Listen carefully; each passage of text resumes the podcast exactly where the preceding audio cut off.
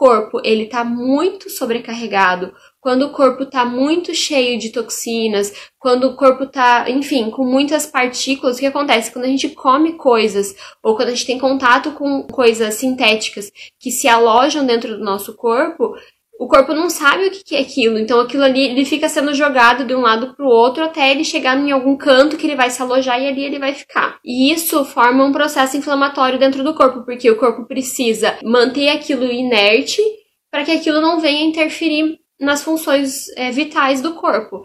Então aquilo gera um processo inflamatório que vai ficar lá até o teu corpo conseguir achar uma forma de eliminar. Então os óleos cítricos, eles fazem essa eliminação, eles ajudam a gente a eliminar e eles fazem com que a gente consiga ouvir mais o corpo, né?